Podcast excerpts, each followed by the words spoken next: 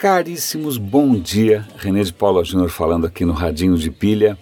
É, obrigado ontem por, por né, dar ouvidos ou me dar ombro aqui para eu desabafar questões que normalmente não fazem diretamente parte da nossa pauta. Obrigado por terem é, é, ouvido toda a minha história sobre ética e tal.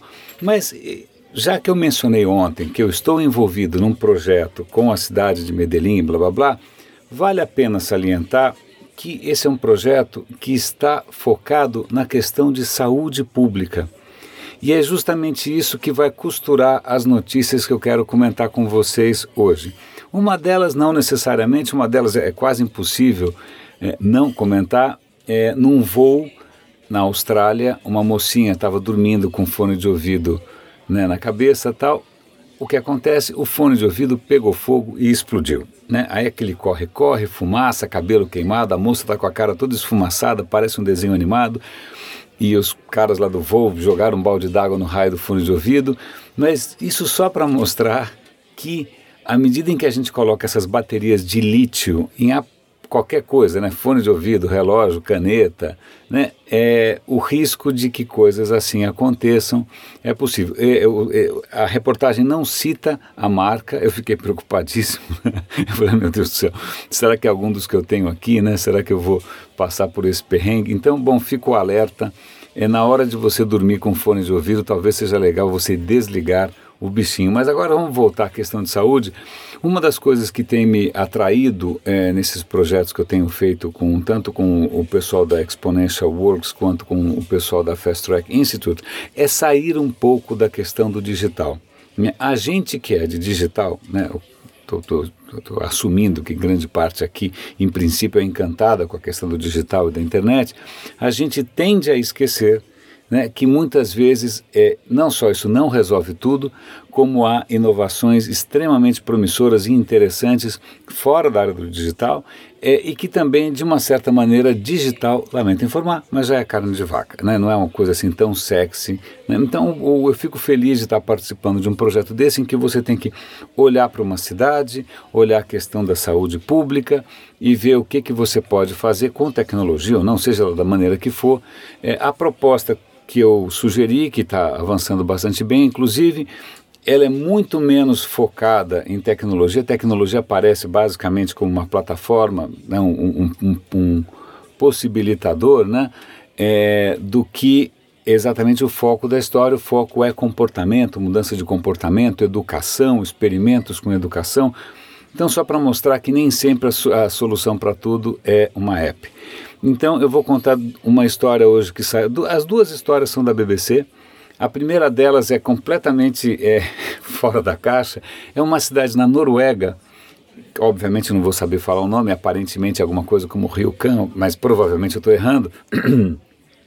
Essa cidade cresceu aos pés de uma montanha. Ela fica praticamente num vale. O que acontece? A Noruega não é exatamente o Equador. Né? Então o sol já é uma mercadoria meio escassa. Se você está num vale, ainda por cima, ou melhor dizendo, ainda por baixo, a questão do sol é mais dramática. Então a população tinha, tem uma certa fissura. Putz, quanto tempo a gente vai ter de sol? Nossa, o sol está indo embora, a gente agora vai ficar na sombra. Então tem uma certa percepção coletiva de que o sol é bom, o sol faz falta. Né? Então, ao longo do tempo, é, tentaram várias soluções. Uma das soluções foi fazer um bondinho que leva os cidadãos né, para aquela parte da montanha onde ainda bate sol. Né, o cara pega o bondinho para tomar sol. Ok. Recentemente, um empreendedor teve uma ideia um pouco mais mirabolante. Ele colocou no alto da montanha três espelhos colossais de 17 metros. Esses espelhos são mecânicos, são automáticos, eles vão seguindo o sol e vão rebatendo o sol para dentro da cidade. Para quê? Para manter a cidade ensolarada o máximo possível. É, é lógico, tem polêmica, tem gente que acha que isso é gimmick, né, que isso é truque e tal, mas de qualquer maneira é interessantíssimo ver como para gente aqui, que o sol é uma commodity, né, é quase uma incommodity, porque fica te cozinhando o dia inteiro, o quanto o sol é importante para o seu bem-estar. É, eu vou até tentar achar aqui uma, uma reportagem que saiu há pouco tempo atrás, que dizia o seguinte, sai, vai para a rua, mas não era nada político, não era nada contra a Dilma. A questão é que expor-se ao sol, expor-se à rua, expor-se a, né, espaços abertos tem um impacto maior sobre a nossa saúde do que a gente imagina. Então agora a gente vai para o último artigo que também saiu na BBC, está ali escondidinho, que é o seguinte: é, são estudos, na verdade, tentando conectar essa epidemia de obesidade, e convenhamos, é uma epidemia global, né, sobretudo em, em, classes mais pobres, porque o cara é muito barato você comprar comida ruim. Né? Então, a epidemia de obesidade, qual é a causa? Então, uma das causas que eles estão indicando é a globalização do que? Do óleo vegetal. Né? O óleo vegetal tornou-se muito barato, tornou-se alguma coisa global, começou a afetar a culinária de vários países. Eles até mencionam o Brasil, que está cada vez usando mais óleo vegetal para fazer as comidas de sempre.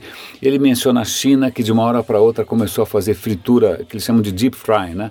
em absolutamente tudo, tudo está sendo frito. Né? E existe aí uma desconfiança, ou os números indicam que esse uso intensivo, extensivo do óleo vegetal pode ser uma das causas da, do aumento da obesidade, sobretudo em quem não tem grana para comprar comida melhor. Né? Então, o que é mais interessante ainda é que no artigo, é um artigo bastante ponderado, ele fala: olha, mas tem gente que pensa diferente. Uma outra pesquisa duvida dessa influência, porque ela acha que o que está causando essa epidemia global de obesidade é uma globalização do sedentarismo. Né? Todos nós hoje vivemos e trabalhamos do mesmo jeito, ou seja, com a bunda na cadeira, e a bunda só cresce. Então, essa globalização do sedentarismo seria talvez a, a, uma, uma causa adicional da epidemia de obesidade. De qualquer maneira, esse, essas duas teorias não se contrapõem necessariamente, eu acho que elas se, se somam né, é, mostrando que é uma questão de mudança de hábito, mudança de hábito alimentar, mudança de hábitos físicos, corporais, né, de rotina. É, curiosamente, foi bem legal ler isso, eu até compartilhei com os meus colegas lá da, de, de trabalho, porque é nessa linha que a gente está tentando ir. A gente está tentando, ao, ao invés de tentar descobrir como curar doenças graves é tentar descobrir como evitar que as pessoas fiquem doentes. E tudo indica que isso passa por coisas relativamente simples, como dieta e exercício. E aí tem, um, por último, eu vou dar uma notícia extremamente interessante, que é como o Japão, o Japão combateu a epidemia de obesidade. Hoje o país, o Japão está entre os países mais magros do mundo. Como é que os caras conseguem isso?